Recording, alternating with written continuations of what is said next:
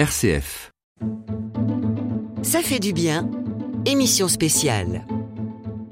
Sentiment d'impuissance, de perte, d'effroi, de stupéfaction, d'immense tristesse. Les mots sont nombreux pour décrire ce que nous avons tous ressenti hier devant les télévisions, devant toutes les images qui ont pu circuler, montrant la cathédrale des cathédrales Notre-Dame de Paris être dévorée par les flammes. Symbole puissant, emblématique de la France, symbole de littérature avec Victor Hugo et son Quasimodo, mais symbole également d'un peuple qui aujourd'hui semble vouloir s'unir pour une seule chose, rebâtir Notre-Dame de Paris. Alors aujourd'hui, dans Ça fait du bien, on ne va pas s'improviser bâtisseur de cathédrale, mais on va tous s'entraider à vivre cet événement. Comment se mobiliser tous ensemble? Et puis comment peut-on imaginer la restauration de cette cathédrale? Les questions sont nombreuses. Nous sommes le mardi 16 avril. Bonjour et bienvenue sur RCF. Ça fait du bien. Melchior Gormand. Que représente Notre-Dame pour vous? Comment vous sentez-vous aujourd'hui? J'attends vos messages, vos témoignages et réactions par mail à l'adresse ça fait du bien rcf.fr. Je suis sûr que vous avez beaucoup de choses à dire aujourd'hui. Ça fait du bien rcf.fr. Il était 22 heures hier, à quelques mètres seulement de la cathédrale. Écoutez. Je vous salue, Marie comblée de grâce. Le Seigneur est avec. Vous êtes bénie entre toutes les femmes, Je vous salue Marie, chanté hier par une foule de personnes croyantes ou non, recueillies, proches de Notre-Dame, alors qu'elle était encore en flammes. Dans un instant, sur place, Valériane Maître, qui était présente hier dans cette foule, reviendra sur ce grand moment d'émotion, cette ambiance particulière que toutes ces personnes ont vécue hier. Et puis, la Fondation du patrimoine, vous l'avez entendu, se mobilise et a lancé à midi, aujourd'hui, une immense cagnotte nationale pour récolter des fonds qui serviront à l'avenir à restaurer ce qui a disparu dans les flammes. Bernard Nuiri nous expliquera tout dans quelques minutes. Bonjour Anne Carléo. Rédactrice en chef, opération spéciale RCF. Merci d'avoir accepté de venir au pied levé dans Ça fait du bien. Vous avez réalisé en 2013 une série de reportages au sein même de la cathédrale Notre-Dame de Paris. Alors de nombreux souvenirs ont dû remonter dans votre esprit. Hier, comment vous avez réagi en découvrant euh, les images de Notre-Dame sous les flammes? Je pense comme tout le monde, au départ c'est le choc, la sidération de voir ces images. Euh, quand on a vu le, le, clocher tomber, je me suis souvenu que je, je suis montée dans, dans, ce, dans ce clocher et, et c'est vrai que l'émotion forcément est, est, importante à ce moment-là. Je me suis souvenu aussi de tous les gens, euh, c'était une série de trois reportages de 25 minutes donc on avait du temps, tous les gens qui m'ont parlé de Notre-Dame, ceux qui y travaillaient au quotidien, les 50 bénévoles jusqu'à euh, 50 salariés pardon, jusqu'à 300 bénévoles et puis aussi les touristes. Je me souviens par exemple de cette touriste américaine qui disait moi je suis pas croyante et euh, c'est une expérience incroyable que je fais aujourd'hui, c'est peut-être l'expérience la plus forte de ma vie. Et elle, elle racontait euh, comment euh, les pierres en fait lui faisaient vivre une expérience euh, spirituelle même si elle se disait athée et ça me fait penser aussi à ce que me disait l'architecte des bâtiments de France qui disait lui euh, dans cet édifice en fait on fait physiquement l'expérience de l'histoire de France, qui est toute contenue là, dans cet édifice-là. Donc forcément, quand on est devant les images de cet ouais. édifice qui s'effondre, c'est une émotion euh, immense. C'est à l'occasion du 850e anniversaire euh, de la cathédrale que vous avez réalisé ces reportages contre-courant, c'est comme ça que ça s'appelle. Qu'avez-vous choisi à l'époque de faire vivre aux auditeurs? À travers ces reportages bah, Ça s'appelait Dans les coulisses de Notre-Dame de Paris. Donc, euh, comme le dit le titre, c'était un peu d'emmener les auditeurs là où on ne va pas d'habitude. Donc, par exemple, euh, je me souviens être arrivé le matin à 7 heures quand la cathédrale est fermée et il y avait simplement euh, les personnes qui faisaient le ménage et qui m'ont raconté leur cathédrale. Ce, les deux fleuristes aussi qui me disaient à l'époque que depuis 37 ans, ils fleurissaient la cathédrale toutes les semaines. Et puis, donc, j'étais montée avec l'architecte des bâtiments de France dans la fameuse charpente qui n'est plus et aussi dans, dans la flèche. Et, euh, et donc c'est voilà, c'était un peu euh, prendre l'auditeur par la main, l'emmener dans les coulisses et lui faire vivre des, une journée complète à Notre-Dame où il se passe énormément de choses. On était allé à la rencontre des chapelains, les prêtres qui sont là toute la journée, qui reçoivent en confession, qui célèbrent la messe. On avait euh, aussi rencontré des ouvriers. Je me souviens d'un doreur à la feuille d'or qui restaurait une œuvre, qui restaurait la gloire en fait de Notre-Dame et qui m'expliquait que vu la finesse des, des feuilles, il euh, utilisait ses cheveux pour les mettre sur euh, ce qu'il devait restaurer. Et ça montre, enfin ce qu'on a beaucoup dit depuis hier soir, oui. aussi le fait que cet édifice permet de perpétuer un savoir-faire qui vient du Moyen Âge. qui est très ancien. Je vous propose, Anne, d'écouter un extrait de, de ces reportages que vous avez réalisés. Vous l'avez dit tout à l'heure, vous êtes donc monté dans cette flèche de Notre-Dame. Image affreuse hier, on est d'accord, quand on a vu cette flèche tomber. Écoutez.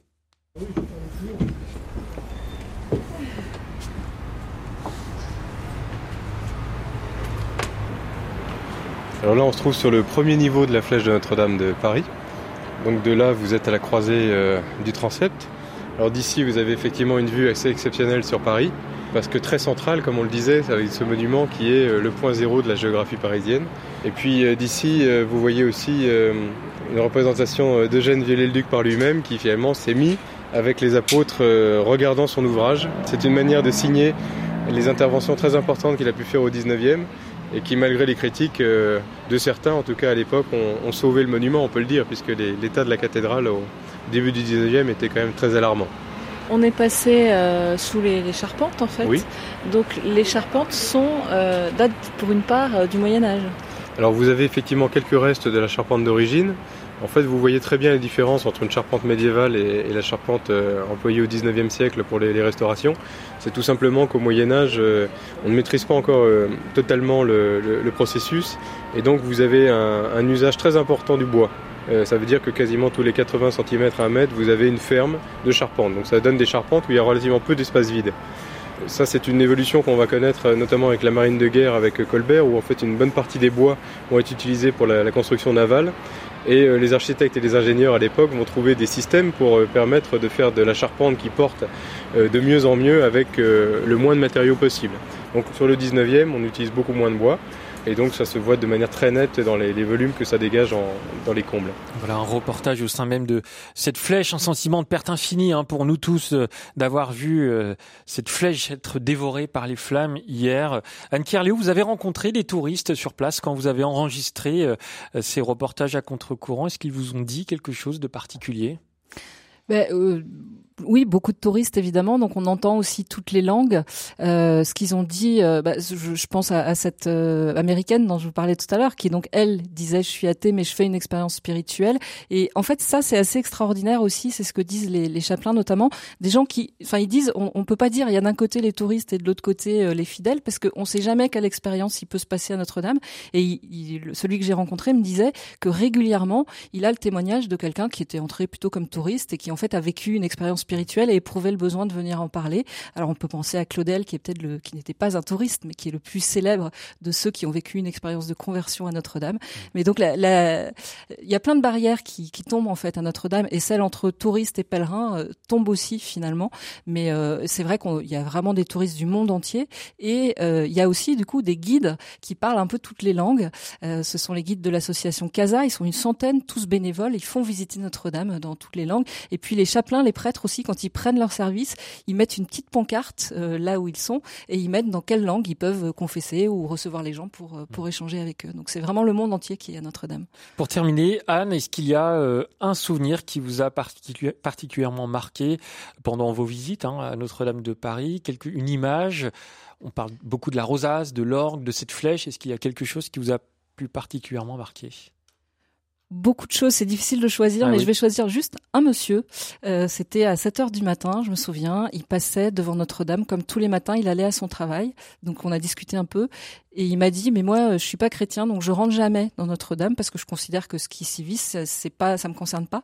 Par contre, euh, ça fait partie de mon quotidien. C'est magnifique et le et le fait de passer devant tous les jours, pour moi, ça fait partie de ma vie. Et je trouve que ça raconte un peu de tout ce qui a pu se dire depuis hier, de pourquoi euh, cet édifice, il est euh, important pour bien des gens, bien au-delà de la communauté euh, des catholiques. Merci beaucoup Anne Carléo d'être venue dans Ça fait du bien.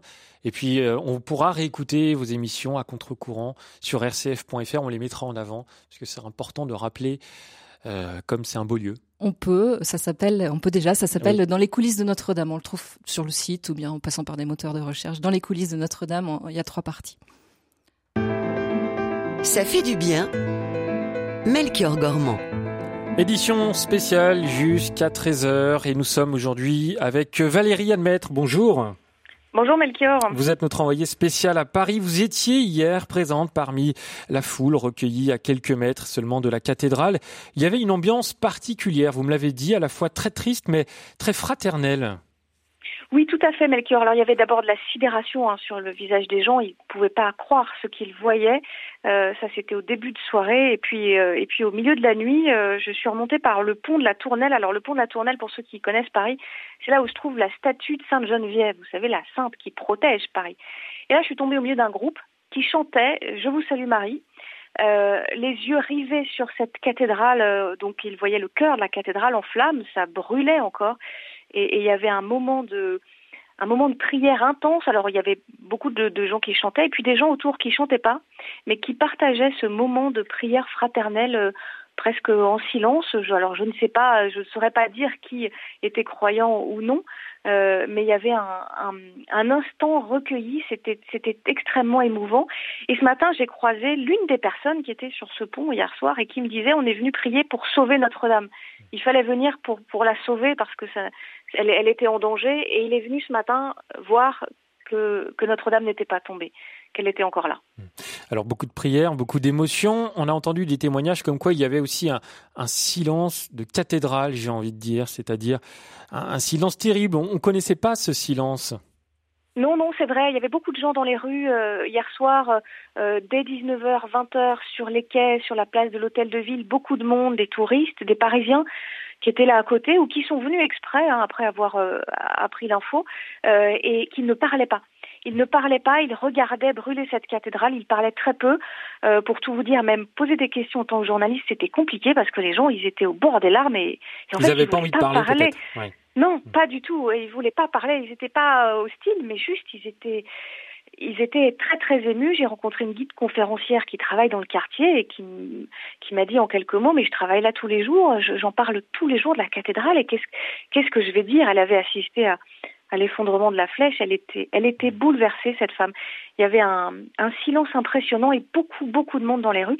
Et ce matin, toujours, euh, très tôt, il y avait encore beaucoup de monde dans les rues euh, pour venir voir. Il y avait des euh, passants, des touristes, des habitants du quartier. Comment étaient les esprits ce matin?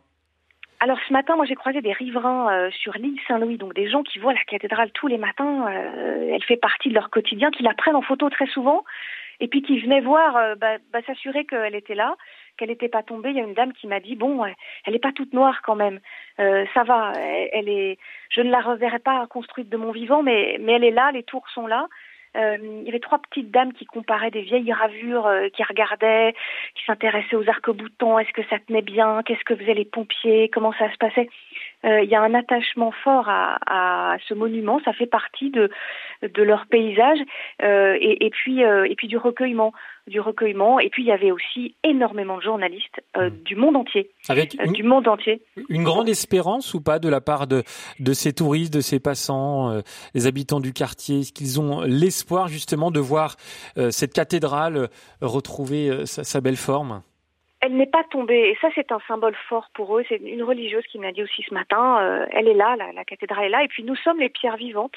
Nous sommes les pierres vivantes, nous, communauté de croyants. Alors évidemment, ça bouleverse le quotidien, ça bouleverse rien que le quotidien des catholiques de Paris. La messe chrismale, elle devait avoir lieu ce mercredi.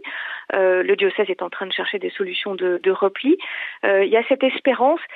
Ça, ça, les marque, les catholiques, parce qu'on est au cœur de la semaine sainte. C'est le moment euh, culminant de l'année pour les catholiques. Euh, il y a un message et en même temps ils veulent montrer qu'ils sont là, qu'ils sont debout euh, et, et, comme leur cathédrale, ils ne, ils ne flanchent pas. Merci beaucoup Valérie Maître d'avoir été avec nous dans Ça fait du bien. Je rappelle que vous êtes notre envoyé spécial à Paris pour justement suivre cet événement tragique. Merci Valérie Maître. Merci.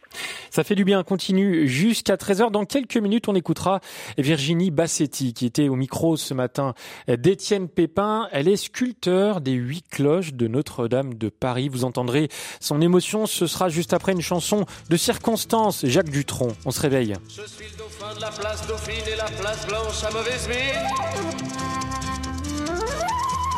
Les camions sont pleins de lait, les balayeurs sont pleins de balais. Il est 5 heures, Paris s'éveille. Paris s'éveille. Les travestis vont se raser, les stripteaseuses sont rhabillées.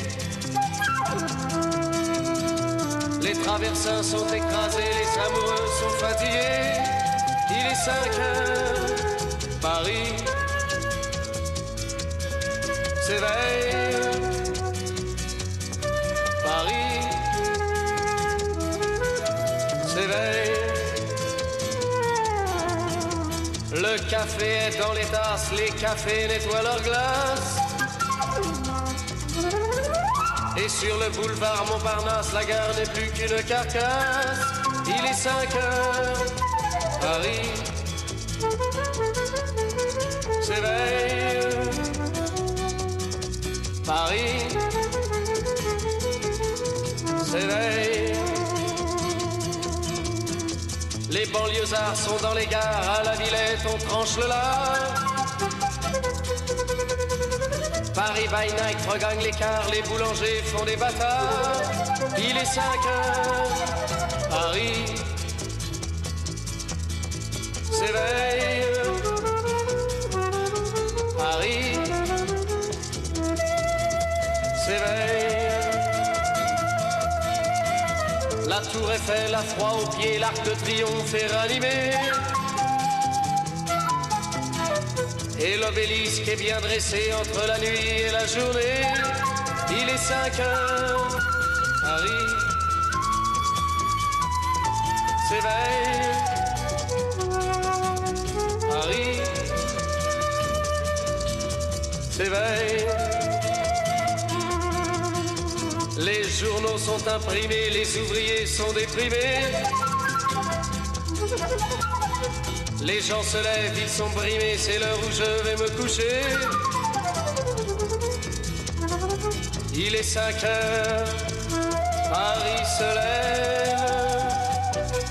Il est 5 heures. Et il est 5 heures, Paris s'éveille. C'était Jacques Dutronc sur RCF. Ça fait du bien. Melchior Gormand.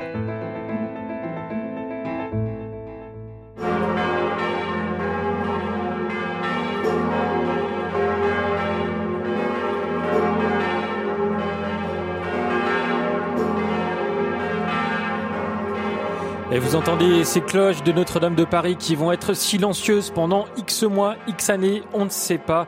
En tout cas, dans la tour sud se trouve la plus grosse cloche de Notre-Dame que l'on appelle le Bourdon, qui a été fondue il y a plus de 300 ans et baptisée Emmanuel par son parrain, Louis XIV. Elle pèse 13 tonnes et son battant, la partie à l'intérieur de la cloche qui tape contre les parois pour produire ce son, fait 500 kilos. Et dans la tour nord, quatre cloches assurent les sonneries quotidiennes des heures et des offices de la cathédrale.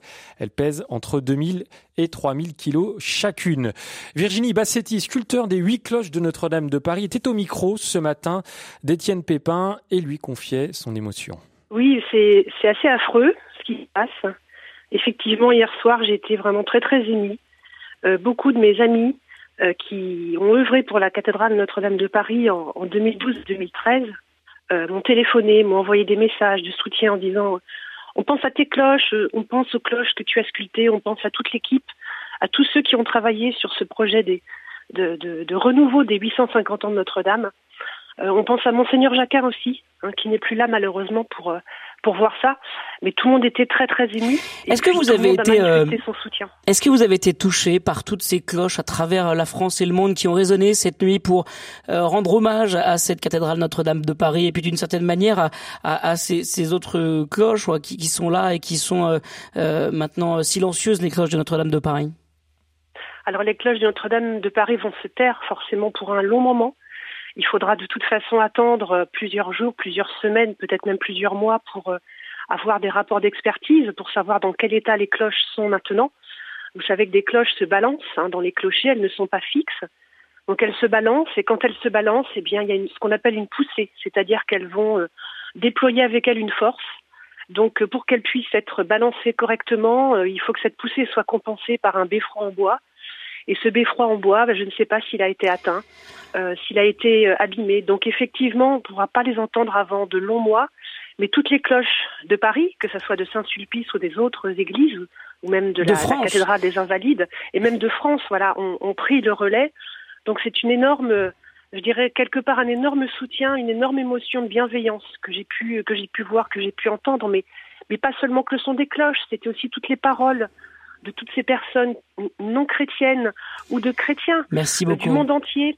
Voilà, c'était c'est un énorme soutien et là je crois qu'il y a un vrai message à retirer de ce drame, c'est qu'à un moment donné tous nos yeux se tournent vers Notre-Dame. Euh, quelle que soit notre, euh, quelle que soit notre religion, quelle que soit notre euh, conviction de la foi. Voilà, c'était Virginie euh, Bassetti sur RCF, sculpteur des huit cloches de Notre-Dame de Paris, qui était au micro ce matin d'Étienne Pépin. Ça fait du bien. Émission spéciale. Édition spéciale jusqu'à 13h en direct. Nous sommes avec Jean-Bernard Nuéry. Bonjour. Oui, bonjour monsieur. Merci d'être avec nous dans Ça fait du bien. Vous êtes le délégué régional Rhône-Alpes pour la Fondation du patrimoine. Vous œuvrez quotidiennement pour la sauvegarde du patrimoine des églises, pour les restaurer également. Quel est votre sentiment, Jean-Bernard Nuéry, aujourd'hui après cet incendie, dévastateur? Je vais dire que nous sommes tous euh, abasourdis, nous sommes euh, émus par toutes les images que nous avons vues hier soir et une partie de la nuit. Nous sommes inquiets aussi euh, savoir si on va pouvoir sauver euh, euh, ce, ce, beau bâtiment. Je, je, pense quand même que nous avons en France la chance d'avoir de grands artisans. Nous avons d'excellents tailleurs de pierre, nous avons euh, des bons vitraillistes. J'ai même entendu ce matin qu'il y avait une société qui possède d'énormes forêts de chênes qui, qui va fournir le bois pour refaire la charpente. Donc c'est c'est une mobilisation. Donc cette émotion, eh bien, je suis très heureux d'entendre ce, mouvement populaire, non seulement des Français, du monde entier. Euh, je rappelle quand même que, la France est, consacrée à, Notre-Dame. Enfin, Notre-Dame et la France, c'est une histoire qui est tellement ancienne et c'est émouvant de, voir la suite de ce drame euh, Voilà. Jean-Bernard Nuéry, les incendies dans les églises ne sont pas des accidents très courants, c'est même assez rare. Euh, le procureur de la République a indiqué qu'il y a quelques minutes que la piste accidentelle était privilégiée après cet incendie euh, qui a ravagé Notre-Dame de Paris. Il rajoute que rien ne va dans le sens d'un acte volontaire. Est-ce qu'on a une estimation, c'est un peu dur à dire, du coût de la restauration des travaux qui vont être nécessaires pour rebâtir Notre-Dame de Paris?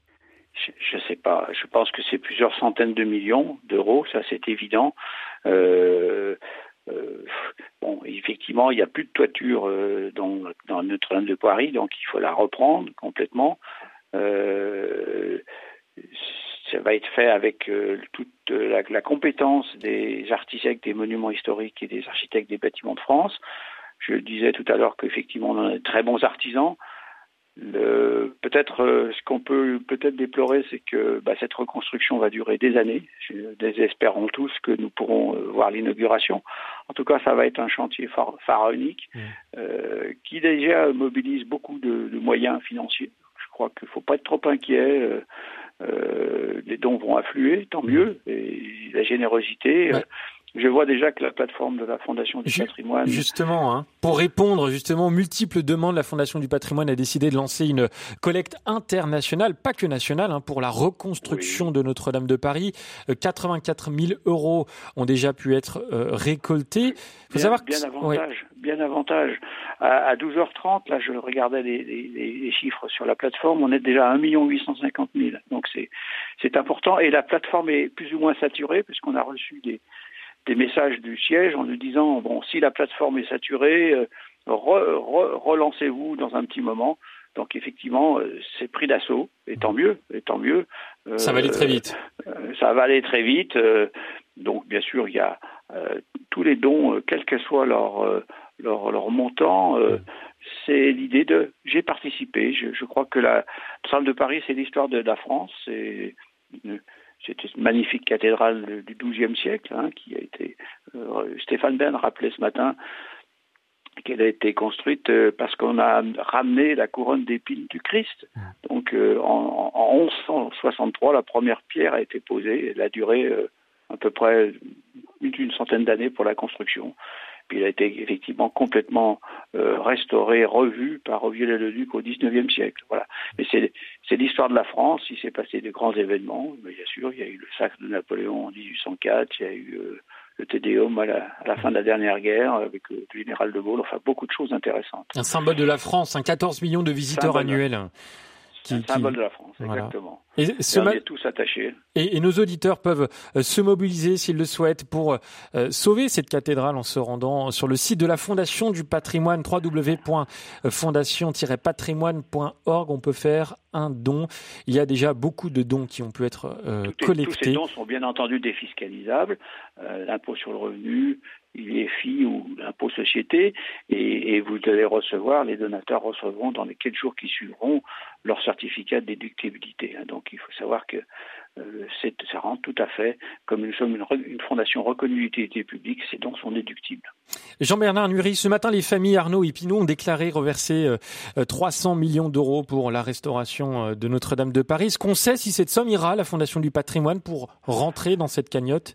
Je ne veux pas la avoir la prétention que tous les dons vont passer par la Fondation du patrimoine. Je, je, je pense qu'il y a effectivement euh, des, des, des, d'autres, d'autres sites de, de plateformes pour, pour récolter. Le ministère de la Culture, euh, bon, la ville de Paris, enfin j'ai vu que le monde entier se mobilisait. Euh, je ne pense pas qu'ils passeront, je, je, ne sais pas. Euh, peut-être qu'ils ont intérêt quand même à passer par une plateforme.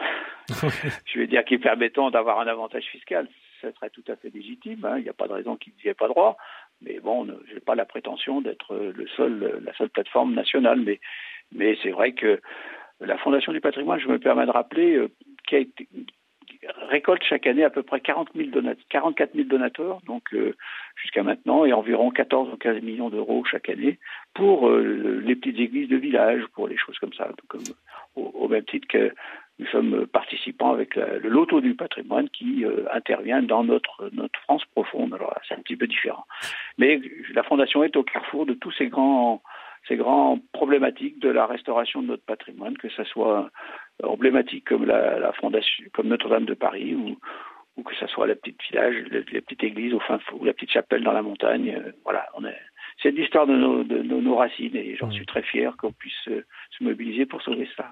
Ça a été un choc pour le peuple français hier de découvrir ces images en direct euh, des flammes sur Notre-Dame de Paris. C'est important, selon vous, que la France puisse s'unir pour sauver Notre-Dame de Paris?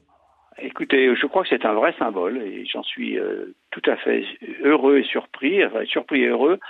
Euh, c'est un vrai symbole que tout le monde, quelles que soient euh, ses convictions religieuses, euh, se mobilise en disant non, c'est notre trésor, euh, rassemblons-nous, c'est que ce qu'on soit, je veux dire, pratiquant, pas pratiquant, de droite, de gauche, c'est vraiment notre notre histoire et notre fierté.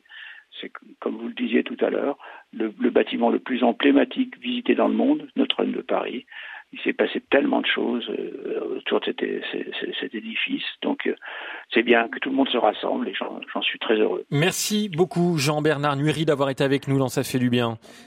Voilà, je vous remercie beaucoup. Je rappelle. Euh, bonsoir à tous. Je rappelle que vous êtes le délégué régional Rhône pour la Fondation du Patrimoine. Vous pouvez faire un don sur le site www.fondation-patrimoine.org.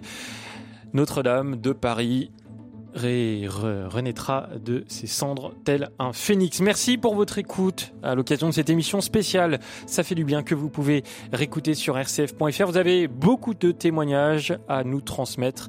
N'hésitez pas à nous contacter, que ce soit par mail sur notre site rcf.fr.